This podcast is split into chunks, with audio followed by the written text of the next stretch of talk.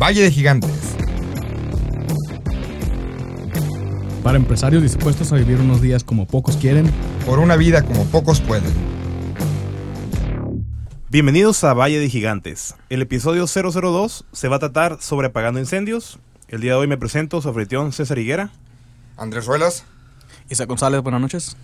El día de hoy les vamos a presentar el primer formato de entrevista. Nuestra invitadaza, la gigante Vianey Martínez, nos va a platicar alrededor del tema de apagando incendios. Es bien importante eh, la labor que ha hecho. De hecho, me gustaría, Vianey, que tú te presentaras para que la comunidad te conozca. Hola, ¿qué tal, gigantes? Ahora sí que un placer estar aquí compartiendo un poco de la experiencia y de todo lo que uno pasa como emprendedor. Para que Vianey nos cuente un poco más, Vianey es una joven aquí cachanilla, es una joven emprendedora. No me quisiera yo abundar más en el tema, sí me gustaría que Vianey nos contaras un poco quién eres, a qué te has dedicado, por qué estás aquí y pues sobre todo aquí a nuestra audiencia, un saludo a nuestros cinco amigos de Bolivia, de Perú y pues por aquí me dijeron que tenemos fans también en Tailandia. Que sí queremos recalcar que nuestra primera invitada es una gigante de verdad. Preséntate bien adelante para que, te conozcan quién eres, a qué te dedicas. Perfecto, pues bueno, eh, como bien dicen, mi nombre es Vianey Martínez. ¿Quién soy? ¿Quién es Vianey? En realidad Vianey es una chica cachanilla la cual básicamente ha emprendido, es apasionada de empujar a la gente que también lo haga, lo logre, desarrollar talento, pero sobre todo una emprendedora que ha caído, se ha tropezado, se ha sacudido y se ha levantado. Excelente. Pues bienvenida, Viene, y de verdad nos da un montón de gusto que nos acompañes. Eh, te conocemos desde hace muchos años trabajando en el ecosistema emprendedor, en Coparmex, en Emprecer, en incubadoras de negocios, con tus propios negocios. Eh, se vale hacer anuncios, ¿no? Eres la única que, que puede hacer anuncios el día de hoy. Ya nosotros en el episodio 00 ya lo hicimos, pero para que la gente sepa qué negocios tienes. Perfecto, pues bueno, eh, el principal negocio es Incógnito, una agencia de Mystery Shopper. En un resumen nos dedicamos a ver todo lo que sucede cuando tú no estás como emprendedor o como empresario, ya que no puedes tener los ojos y las manos en todos lados. Y el segundo es un coworking space, el cual está diseñado justamente para apoyar a los emprendedores, para impulsarlos y quitarles un poco de temores y miedos al iniciar y no estar firmando contratos por 12 meses y tener miedo a esa luz comercial. Entonces, Epicentro es justamente eso, un espacio que te permite iniciar ese primer escalón y posterior a eso, pues básicamente crecer y ahora sí, irte por el camino solito, ¿no? Y pues qué mejor invitada para este tema que vamos a tener el día de hoy, titulado Apagando Incendios. Vianey es una experta en, no quiero sonar mal, pero en crear incendios y apagarlos. Es toda una maestra de hacer empresas. Y pues por eso quisimos que fuera nuestra primera invitada. Es un tema un poco controversial. Vamos a tocar algunos temas como delegación, accountability, administración del tiempo. ¿Estamos preparados o no? Delegaciones. Y pues concluir con el cuadro importante urgente. ¿Cuándo es urgente un proyecto? ¿Cuándo es importante? Y pues de esto, ¿cómo saber en qué punto estamos? Muy bien. Antes de entrar de lleno en el tema, quiero aprovechar para mandar saludos a nuestro fan número uno, Alfredo Morales, que nos lo encontramos el día sábado en un evento y nos dijo que es bastante fan del, podcast, así que igual si nos los topamos o por redes sociales pueden ahí contactarnos y pedirnos saludos y también se aceptan sugerencias del tema. Así que cualquier otra idea que ustedes quieran tener, sugerencia de temas o sugerencia de invitados, pues estamos abiertos a todas las opciones. Entonces, pues vamos comenzando de lleno. Muy bien. Y para empezar vamos a hablar acerca del caos. Eh, hay una concepción de algunos expertos en negocios que dicen que eh, tener un negocio es como navegar con el caos. Lo decía Isaac en el episodio 000, ¿no? Que decía la, metáfora del fundador de LinkedIn o de Skype. ¿De quién era? Sí, de LinkedIn. Era Reid Hoffman. Ok. De que estás construyendo, tu negocio es construir un avión mientras te estás cayendo, ¿no? Entonces, este, navegar con el caos es algo a lo que le decimos eh, que todo el tiempo las cosas están cambiando y que por más que planees, realmente no hay una forma exacta de estar seguro que las cosas van a, salir tal cual como lo planeas, ¿no? Realmente al contrario, yo creo que el, hacer esas pequeñas aproximaciones de planeación corta, de planeación a corto plazo, te ayuda a que tu planeación a largo plazo sea un poco mejor. Entonces realmente eh, casi siempre están pasando cosas que no te esperas Y no sé si han escuchado esas políticas, ¿no? Esas políticas que tienen las empresas de, por ejemplo, no nadie se siente en las, en las valijas de, de viaje en la, en la banda esta que transporta las bandijas en los, en los aeropuertos, ¿no? ¿Por qué? Porque algún, alguna vez algún loco se sentó y algo pasó. Entonces, la empresa comúnmente, yo por mi punto de vista, comúnmente pasa que tienes que crear políticas para que no vuelvan a suceder fuck ups o para que no vuelvan a suceder incendios y de eso trata ese podcast, de darnos cuenta de los incendios que hemos pasado de manera personal y recomendaciones generales que podemos hacerles a ustedes que nos estén escuchando para evitar antes de que les ocurra el incendio, ¿no? Pero por otra parte, muchos fundadores de empresas concuerdan en la siguiente frase, que el día que llegan a la empresa se sientan y todo está tranquilo, es porque algo mal está pasando. El día que no hay caos, el día que no hay incertidumbre, significa que lo estás haciendo muy tranquilo y que no te estás arriesgando. O algo está quemando si no te has dado cuenta todavía. Creo que es bien importante y quiero iniciar un poquito con el contexto del por qué apagando incendios. En realidad, eh, concuerdo completamente con todos que la planeación, la estructura, básicamente es la base fundamental para que un proyecto avance. Sin embargo, en la experiencia que me ha tocado vivir, básicamente tengo, pues, ¿qué fue lo que pasó? Eh, literal, tuve y pasé por la desfortuna de que pues tuviera un incendio, un incendio en el negocio. Literal. Literal. Entonces, eh, pues aquí puedes tener plan 1, 2, 3 y a veces no lo ves.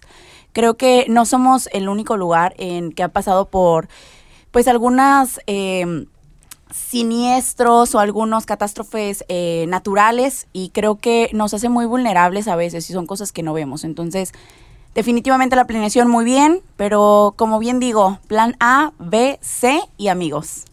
Muy bien. Y me acuerdo, me acuerdo cuando te pasó ese, ese incendio literal.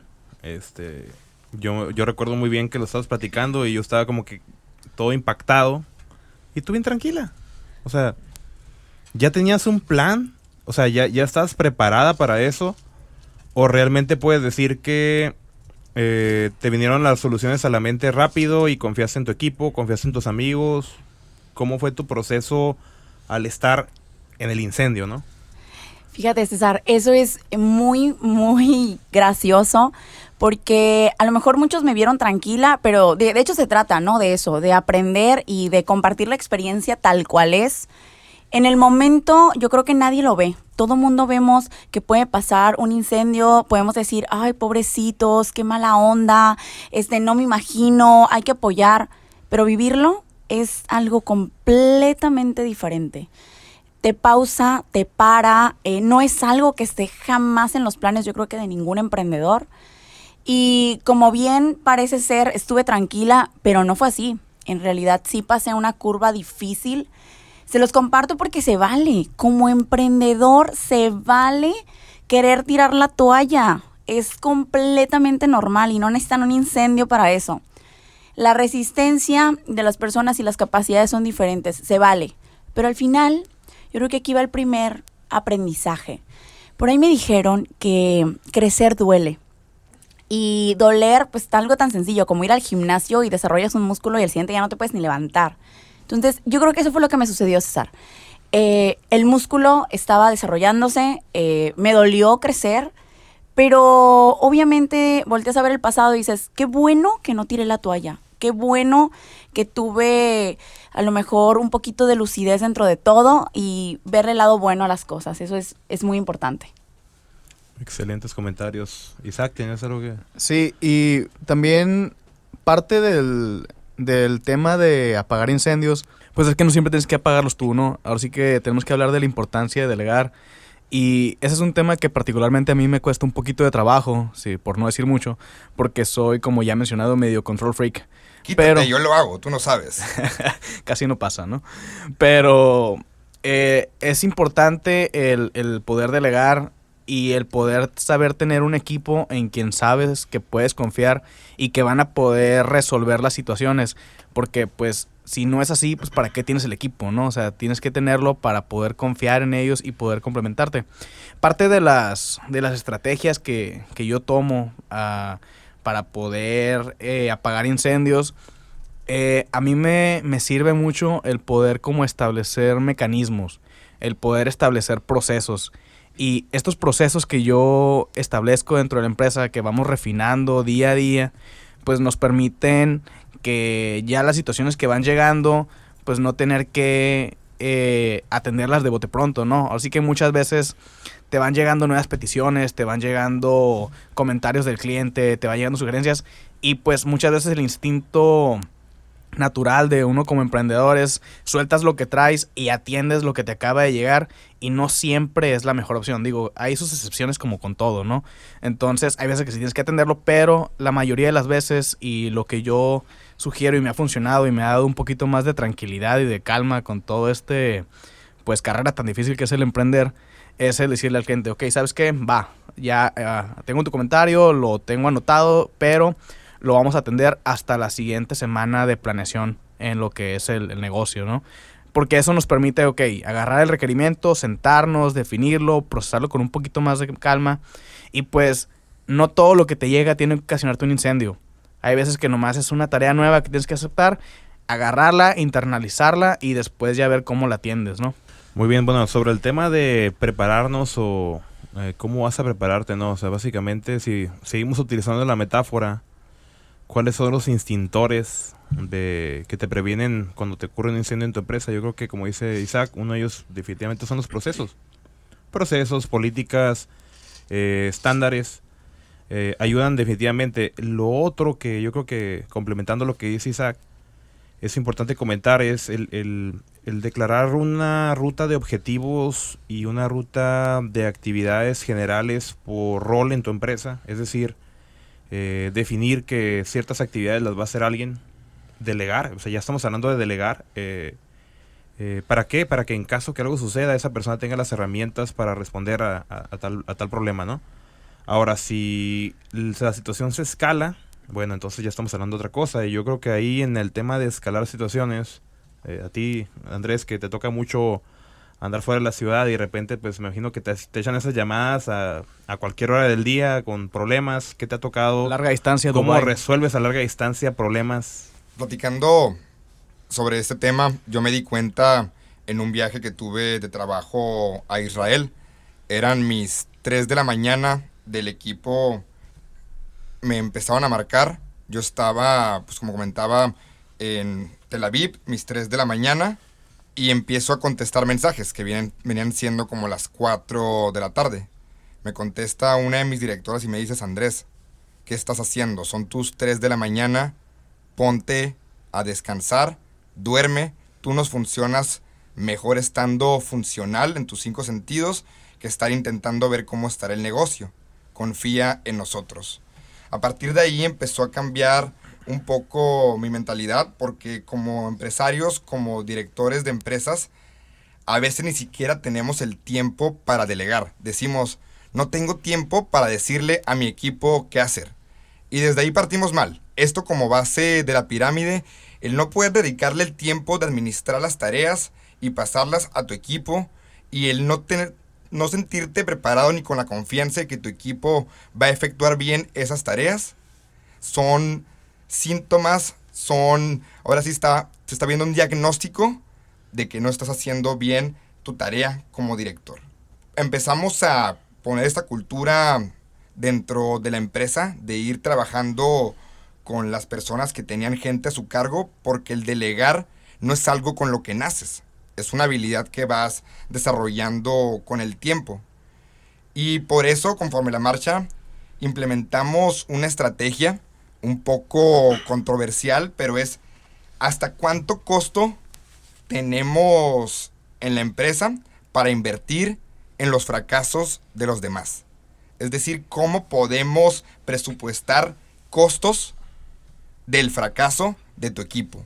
Y con eso vas dándole libertad, no libertinaje, a tu equipo para que vaya experimentando, para que vaya sintiéndose empoderado, para que tu equipo vaya sintiéndose con esa libertad y con ese sentido de que le estás poniendo y estás confiando en su experiencia. Al principio sí cuesta, porque uno como empresario quiere apagar los incendios y quiere estar al pendiente de todo. Pero si la empresa está escalando, tú no puedes estar al pendiente de cada uno de los movimientos. Te vuelves loco. Tu salud mental, tu salud física no da lo suficiente. Tenemos las mismas 24 horas que cada uno de las personas.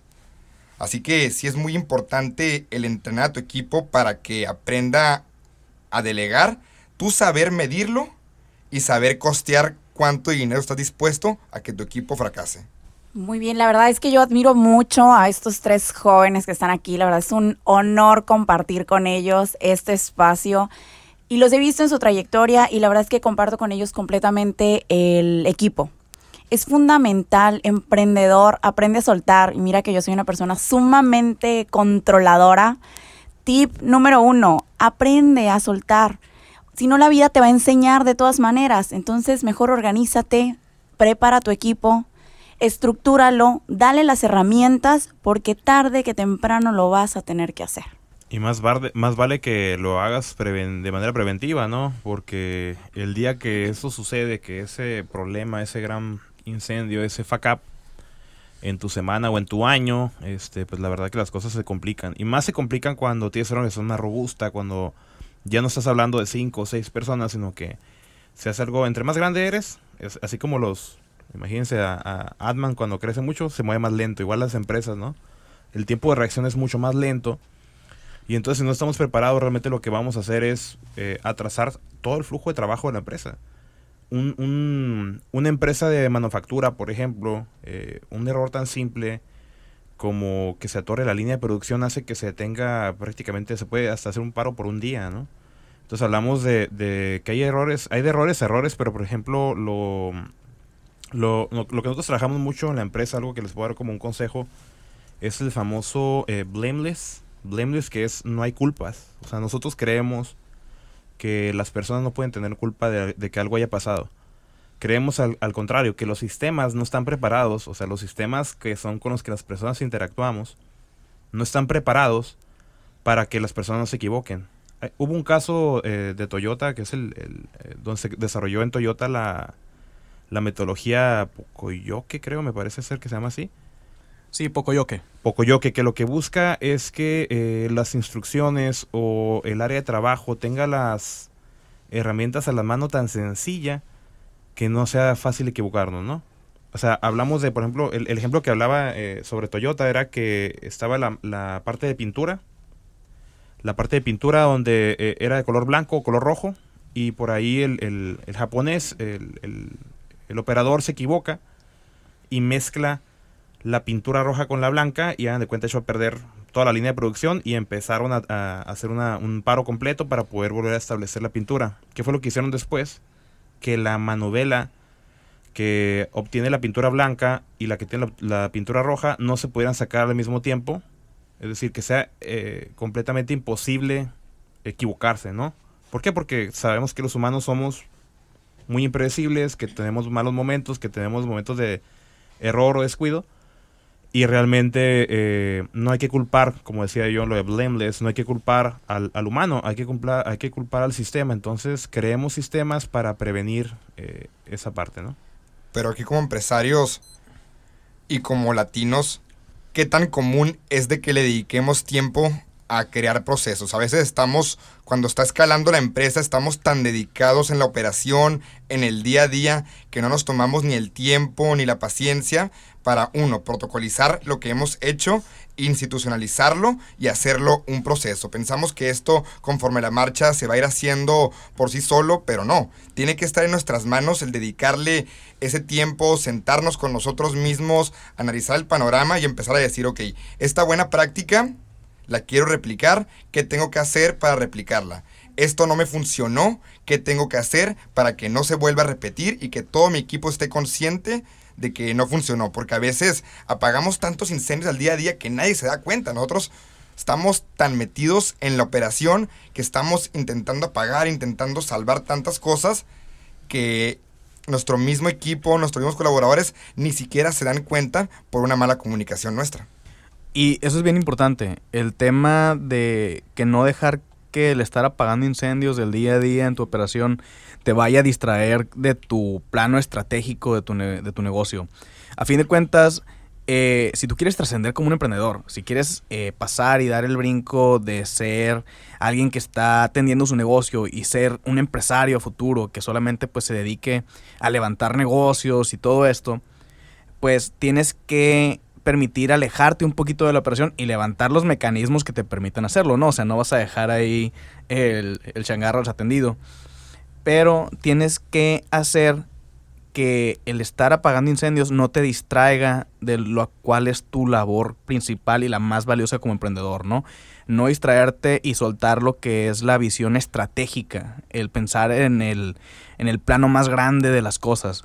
Y un ejercicio bien sencillo que puedes tú hacer y puedes internalizar es cómo es más valioso tu tiempo. Por ejemplo, en nuestro caso que es un eh, negocio de desarrollo de tecnología ¿Es más valioso mi tiempo yo estando programando y haciendo las aplicaciones? ¿O es más, mi, más, más valioso mi tiempo el desarrollando el negocio, el haciéndolo crecer, el haciendo alianzas o el haciendo ventas? Pues ahí tú ya ponlo, ponlo en la balanza, ¿no? Y lo platicaba, por ejemplo, con un amigo que tiene una óptica y estábamos platicando el día de ayer. Y dice, no, pues es que no puedo contratar gente porque no tengo suficiente eh, flujo de trabajo para que me ingrese el dinero para yo poder contratar eh, personas. Y le digo, pues a lo mejor, pero si te quedas así, pues te vas a quedar estancado, ¿no? Y es también un poquito el tema del, del huevo o la gallina. O sea, ¿qué hago primero? ¿Contrato gente o, o me dedico a crecer el negocio o lo atiendo? Entonces, pues digo, nadie dijo que eso estaba fácil, ¿no? Pero tú ya tienes que encontrar un balance ahí que te permite ir soltando poquito a poquito eh, y que tú te puedas enfocar en encargarte de crecer el negocio. Fíjate, Isaac, qué importante lo que mencionas. Eh, justamente hablando con mi equipo de trabajo, creo que algo que a mí me ha ayudado entre todos mis tropiezos es que mm, el emprendedor le encanta asumir. Estamos tan acostumbrados a resolver, pero en ese resolver también asumimos muchas cosas. Y creemos que nuestro equipo entiende cosas tan básicas como que estamos correteando la nómina. Entonces, eh, algo que me ha impresionado muchísimo de mi equipo de trabajo y la verdad, admiración total a Vanessa Varela. Ahora sí que tengo que hacerle el agradecimiento público. Un fuerte saludo. Eh, es que ella ha logrado, y en general el equipo ha logrado entender que mi chamba es buscar al cliente, cerrar la cuenta y que nunca falte nada y solucionar. Precisamente por lo que comentas, Isaac, porque ¿dónde está tu valor agregado? Y no quiere decir que a veces que dejemos de operar esté mal. En realidad es lo mejor que podemos hacer porque lo operamos en su momento, lo aprendimos, nadie te va a venir a contar que lo estás haciendo mal y vas a poder enseñar, pero a su vez también vas a poder sumar.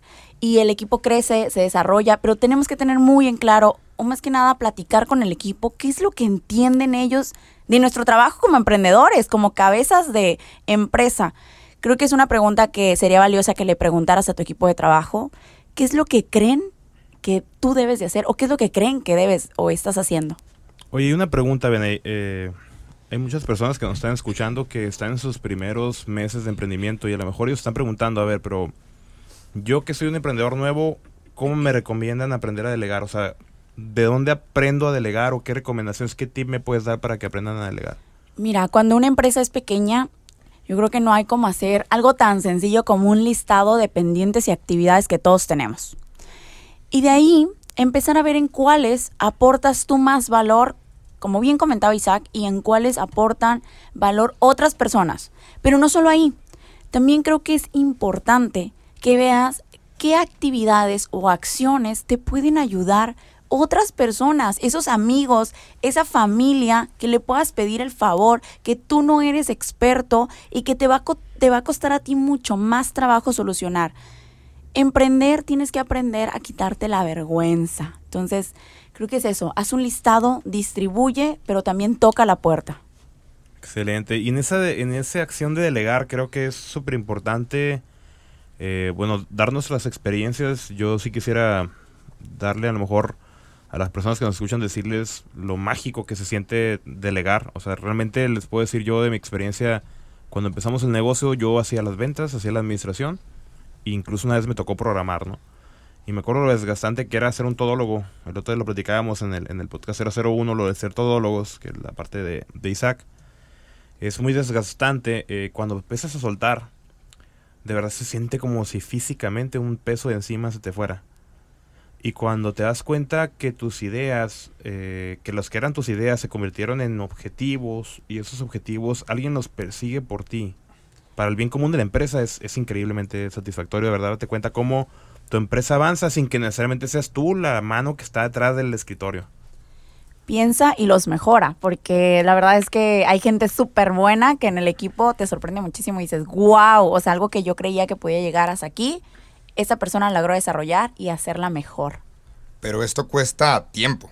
Una persona, como les comentaba, no nace con la habilidad de delegar y otras personas no nacen con la habilidad de ser delegados tiene que ser un ganar-ganar, tiene que ser tanto que la persona que está dando las instrucciones sean instrucciones correctas, sean instrucciones bien comunicadas y sean instrucciones claras, como que la persona que está en el otro lado que va a recibir las instrucciones sepa para dónde va la empresa. Porque si no alineamos los objetivos, si no alineamos las metas, van a ser nomás un tiradero de información donde el jefe le está diciendo, tú no estás cumpliendo con lo que estoy diciendo, el empleado, el colaborador te va a decir, oye, pues no me estás diciendo de manera correcta y va a ser un ciclo vicioso, porque uno no lo está comunicando de manera efectiva, otro no lo sabe recibir, pero al final la culpa, como dicen muchos empresarios, la culpa siempre va a recaer sobre el dueño.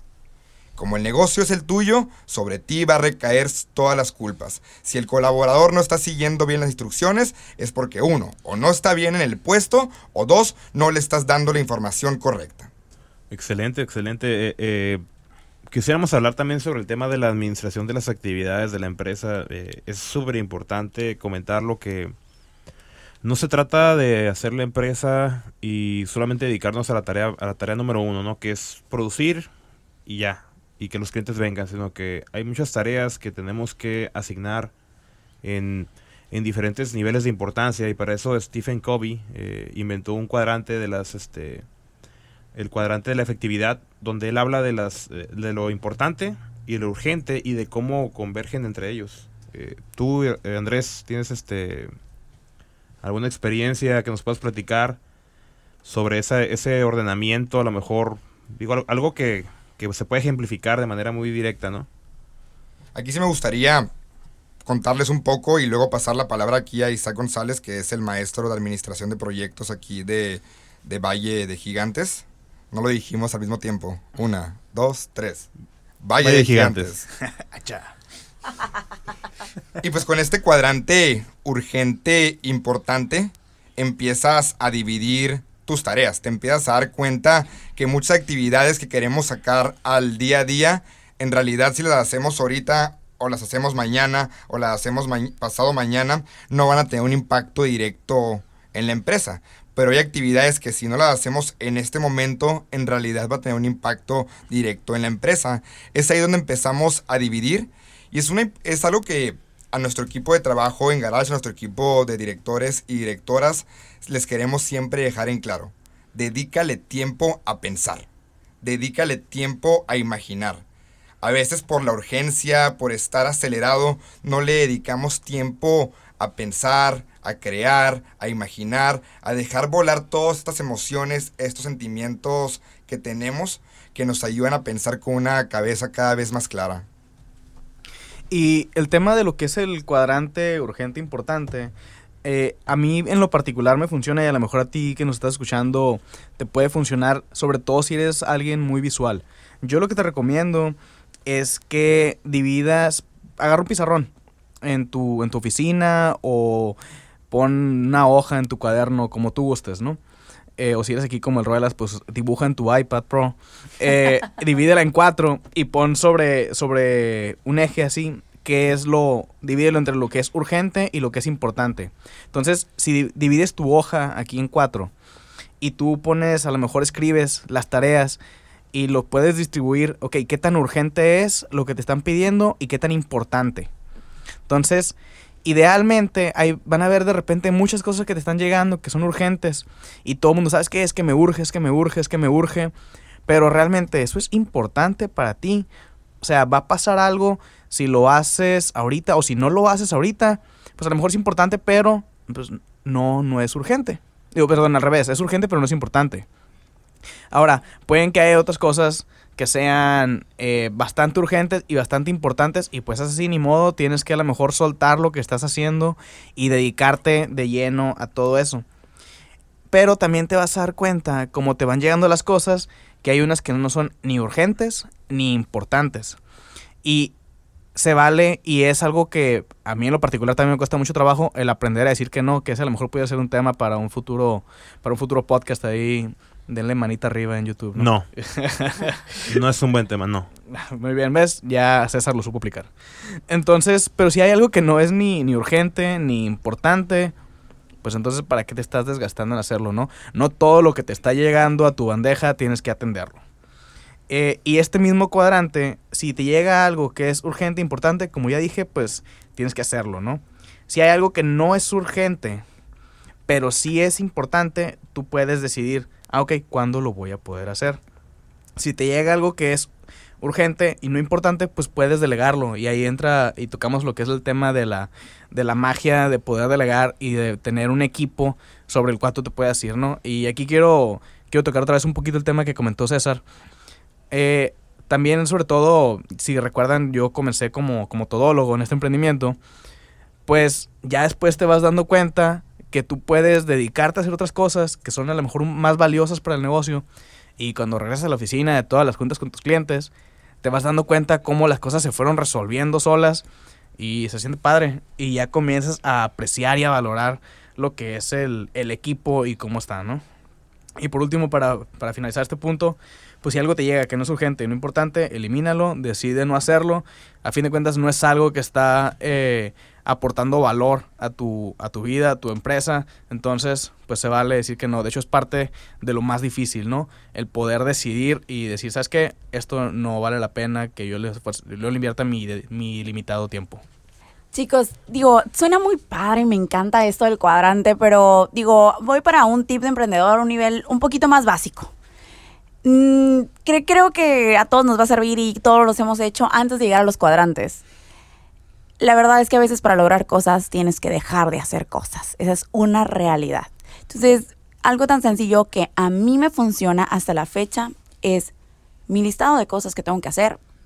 Y aunque no las haya hecho en el día por el grado de importancia que haya sido, no dejar pasar la semana, pero solucionarlo si no los dejas pasar en la semana, no se te van a acumular en el mes y ya después no va a ser una montaña de cosas que tienes que solucionar. Entonces, si eres un emprendedor más básico, si eres un emprendedor más pequeño, si a lo mejor no te das el tiempo a veces ni de organizarte, ahora sí que nunca falla. listadito, cuadernito y no te vayas a disfrutar tu fin de semana hasta que termines todos tus pendientes. Va a ser como tu premio se, se fija en el nivel de responsabilidad, aquí como nosotros, eh, que no se haga, no pasa nada. Y vean ahí, no, no, no, no te puedes ir sin acabar la tarea. Es que se siente bien padre, porque dices, me lo merezco. Y todo el emprendedor tiene que echarle para adelante. No hay de otra. Nadie va a venir a hacer la chamba que a ti te toca. Esa cerveza te sabe más rico cuando terminaste todas tus tareas, ¿no? Definitivamente. De aquí a una cervecita, ¿no? Pues a lo mejor, ¿verdad? ¿Por qué no? Pero hay, hay, algunos que tenemos que hacer tareas todavía. Eh, lo, siento amigos, pero mi salud es primero y los, los acompaño en la siguiente. Muy bien. Eh, hacer listas, es cierto, ¿no? Eh, yo te veo acá rato viene con tus apuntes a mano y me quedo, volteo y digo, ay, es que yo soy tecnólogo, perdóname, no, no me gusta escribir a mano, aparte que mi letra está bien fea, pero es verdad. Listas son listas. Listas, agendas. Ahora, ¿tú le haces listas a tus empleados?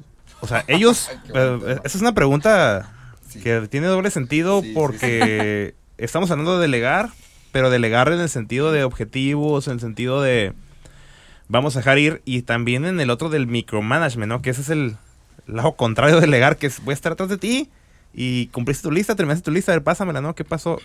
¿Haces algo así a veces o...? Fíjate que en realidad lo primero que hago cuando alguien entra al equipo de trabajo es comprarle una libreta. Entonces, indirectamente mandas un mensaje. Y cuando ven que tú andas con la libreta a todos lados, como, como en todo en la vida, ¿eh? predicas con el ejemplo y les enseñas, les dices, a mí me funciona, no sé a ti, tú eres libre de elegir el método, también les eh, les enseño lo que es manejar Trello. Trello la verdad es una herramienta que es muy fácil de llevar, la llevas en tu celular también, digo, yo no soy tan tecnológica, pero sí doy ese paso, Trello es una recomendación y la verdad es que funciona bastante bien. Entonces, básicamente creo que pues no es hacerle la lista, porque imagínate hacer la tarea de todas las cosas que tienen que hacer cada uno de los que están ahí. Híjole, creo que no saldría el sábado ni el domingo. Patrocínanos, Trello, por favor. Por favor. Unos stickers ahí con eso.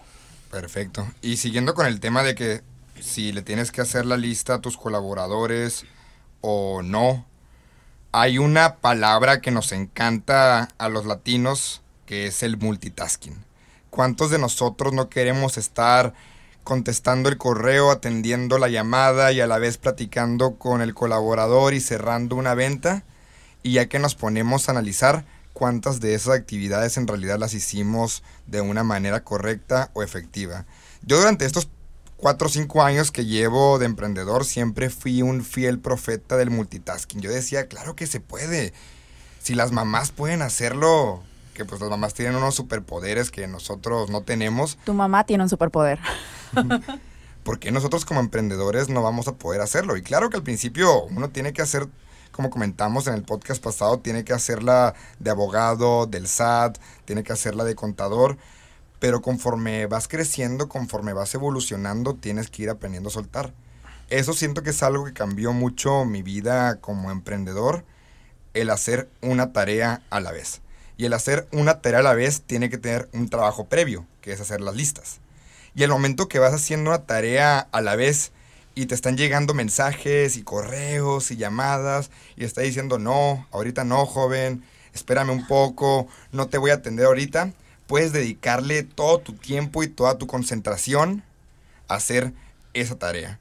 Y sí, si hay estudios, se pueden buscar en el Harvard Business Review cómo las organizaciones han ido, cambiando un poco en el tema del multitasking, porque un tiempo sí fue tendencia, pero ahorita sí están, sí nos están enseñando de que tómate el tiempo, revisa lo que estás haciendo, haz una cosa a la vez para que esto que lo hagas, lo hagas bien. Y hay una analogía que de hecho la acabo de leer el día de hoy, coincidentemente, eh, para que te puedas dar cuenta, porque yo también caía en eso, decía, no, yo sí puedo y que no sé qué. Entonces, y de quería atender todo y tener toda la estufa llena, ¿no? Eh, haz una prueba y piensa a lo mejor en el nombre de tu familia, ¿sí? Y quiero que escribas en, en una hoja, en eh, cada, en cada hoja, el nombre de tu familia. Entonces, haz un experimento. Primero si quieres hacer como multitasker, escribe en una hoja una letra de un miembro, pásate a la siguiente, escribe otra letra, escribe otra letra y así hasta que acabes. Y ve letra por letra, cambiándote hoja por hoja y fíjate cuánto tiempo te toma. Ahora, en lugar de hacer eso, ¿por qué no escribes de lleno el nombre de tu familia y te pasas al siguiente? Y te vas a dar cuenta que eres mucho más productivo así. ¿Por qué es esto? Es el costo de cambiar de contexto. O sea, tú realmente cuando realmente vas a ponerte a trabajar y vas a ser productivo, no eres productivo instantáneamente, a fin de cuentas no somos máquinas, ¿no? Por más que queramos creerlo. Te tarda un tiempo el concentrarte, te tarda un tiempo en el que vas planeando y vas pensando. Entonces todo este tiempo en el cual tu cerebro se va acomodando y se va haciendo la idea de que vas a hacer la tarea, puede, eh, pues lo vas a tener que estar repitiendo una y otra vez, una y otra vez si te estás cambiando de tarea constantemente, en lugar de dedicarte de lleno y pues ya poder acabarlo, ¿no? Ahora sí que también un símbolo, eh, una posible alerta de que lo que estás haciendo no está funcionando o de que tu proceso no está siendo el más óptimo, es si de repente tienes muchas cosas en proceso y no has terminado nada, ¿no? Ahora sí que, ¿de qué te sirve ser tan multitasker si a fin de cuentas no acabas? Fíjate que me hiciste pensar, Isaac, en precisamente la productividad. Algo que, digo, también se los dejo en mi experiencia con tropiezos y demás, pero algo que a mí me ha funcionado mucho es preguntarle a mi equipo dónde está su cuello de botella y tratar de solucionárselos. Si es un cuello de botella, si ya fue un tema en una reunión, dos reuniones, tres reuniones, quiere decir que es algo que ya se le hizo tan complicado que no va a poder solucionar y no porque no tenga la capacidad, porque hay cosas que llega un momento en el que nos desgastan demasiado y es un problema que le damos la vuelta y le damos la vuelta y le damos la vuelta, pero ahí seguimos. Entonces, por favor, pregúntale a tu equipo de trabajo, pregúntale qué es lo que no está funcionando, qué es lo que le cuesta trabajo, qué es lo que le da flojera, así tal cual. ¿Por qué? Porque eso te va a ayudar a ti a pensar de qué manera le puedes acercar soluciones, herramientas o personas que lo puedan orientar y con eso le quitas un dolor de cabeza a esa persona, tu equipo se vuelve más productivo, va a estar más contento y obviamente tú también vas a poder avanzar como empresa mucho más rápido. Excelentes comentarios. Y bueno, mm, yo solamente quisiera cerrar diciéndoles que para evitar el multitasking, una recomendación que yo les puedo hacer, enciérrense y no le contesten a nadie. Dejen de leer correos. Los correos no es la primera tarea que hay que hacer en el día. El correo, no hay nada más fácil de mandar a la fregada que los correos. Qué complicado. Es muy complicado, la verdad que eh, eh, se necesita mucha, mucha madurez para eso, pero bueno, esa es mi recomendación. Enciérrense y díganle a sus colaboradores, no voy a tener ninguna llamada por este momento, a menos que sea de este grado de importancia o de este grado de importancia y punto. Y pónganse a trabajar en lo más importante. Bueno, para concluir, a mí me gustaría nada más este, hacer una recapitulación de lo que hemos visto el día de hoy. Eh, comentarles que empezamos hablando sobre el tema de incendios, de cómo nos podemos preparar, hablamos de procesos, hablamos de herramientas, hablamos de la delegación de tareas a nuestros colaboradores, hablamos de la administración de nuestro tiempo y hacer nuestras listas para poder ir haciendo nuestras tareas diarias. ¿Para qué? Para que nos quede ese pequeño tiempo donde hagamos nuestras políticas. No necesariamente tenemos que hacer nada más nuestra labor diario, sino que puede haber un punto en el que hagamos nuestras políticas. Eh, hablamos también de la importancia de lo que eh, viene siendo decirle a los colaboradores que ellos también aprendan a hacer este a hacer sus listas, no necesariamente decirles qué hacer, ¿no? Sino te voy a pasar una buena práctica, una buena práctica que a mí me ha funcionado y pues aquí yo soy la jefa, ¿no? Viene. a veces, a veces me toca limpiar también, pero dicen que soy la jefa. Entonces, básicamente, eh, creo que eso es lo que podemos decir. ¿Alguna otra cosa que se me esté escapando? Así que también como conclusión, háganse la idea de que ustedes, su chamba es establecer los mecanismos. Ya sea que tú pongas un proceso y pongas un sistema, o uses un cuadernito, o uses el Trello, o lo que tú quieras. Si tú quieres tener una pared llena de post-its y ese es tu, tu, sistema, ese es tu mecanismo y te funciona, excelente. Así que no hay motivos de por qué ponerse tan sofisticado al principio. De nada te va a servir el mejor proceso o el mejor sistema si no lo si no le seguimiento, si no tienes una forma que la, sea la cual sigues, ¿no? Entonces, tú estableces mecanismos, los que te funcionen a ti. A lo mejor aquí nosotros somos muy tecnólogos y nos vamos por ese lado, pero si te repito, aquí como Vianey, que te sirve el comprar cabernitos, que qué buena idea, así que te la voy a copiar. Eh, eh, establece los mecanismos. Tu chamba como emprendedor es diseñar el motor de tu empresa y dejarlo corriendo. Y comunica, comunica y comunica, porque a veces tenemos tantas cosas en la cabeza que no nos damos el tiempo de soltarlas, de expresarlas. Decía el equipo, aquí está, tú puede que sepas a dónde vas, pero si no lo transmites, de nada va a servir. Excelente. Y bueno, Madrina, bien ahí, inauguraste nuestro programa con entrevista. Eh, ¿Una conclusión que quieras dar al público? Yo creo que después de la experiencia que ya he tenido en literal el incendio y apagarlo y renacer como el fénix, creo que hay algo que es bien importante y es no pongas todos los huevos en una sola canasta. Creo que es bien valioso aprender a desarrollar un proyecto, que ese proyecto a su vez acobije a otro proyecto, porque si algo sale mal, que a todo emprendedor en algún momento nos sale mal algo, no sintamos presión y no sintamos que el mundo se está acabando. Entonces yo creo que esa es mi recomendación. Cómprenles cuadernitos a todo su equipo de trabajo, creo que es bien importante. Y aunque suene un poco tecnológico, la verdad es que funciona. Ok, viene. ¿Y qué le dirías a estos jóvenes o a estas personas que nos están escuchando para que logren ser un gigante en este valle? Pues primero yo siempre he dicho, pónganse coderas, rodilleras, casco y aviéntense como nos hemos aventado nosotros, como gorditos en tobogán, pero protegidos. Muy bien. Pues a todos, muchísimas gracias por escucharnos el día de hoy. Díganos en los comentarios si les gusta el formato de 40 minutos, el de una hora, o quieren dos horas oírnos hablar aquí. Nosotros podemos estar aquí toda la noche, todos los días. Eh, y básicamente eh, les recomiendo y les recuerdo que nos sigan en las redes sociales, en Valle Gigantes, Instagram, Facebook. Muchas gracias a Rigo por estar ahí en la consola ayudándonos, aunque yo sé que de repente como que se empieza a quedar dormido por nuestras pláticas. Luego lo vas a escuchar, Rigo, porque tienes que editarlo. Gracias. Y, este, digo, nada más recordando eh, que nos pueden escuchar en Apple Podcast, en Overcast, en Google Podcast, en Spotify, que es el que más ahorita tenemos más personas que nos escuchan, más de 10. Gracias.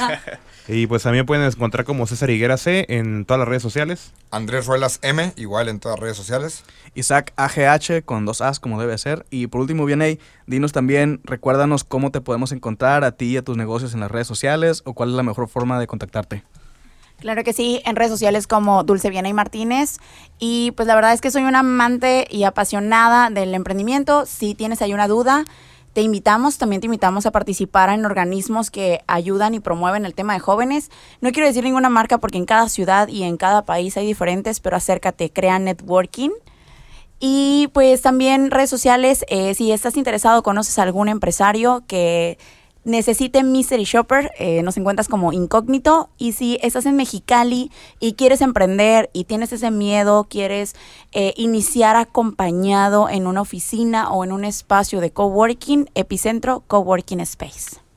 Bueno, muchísimas gracias. Nos despedimos. Qué bueno que vinieron. Hasta la próxima. Muchas gracias, un placer. Adiós.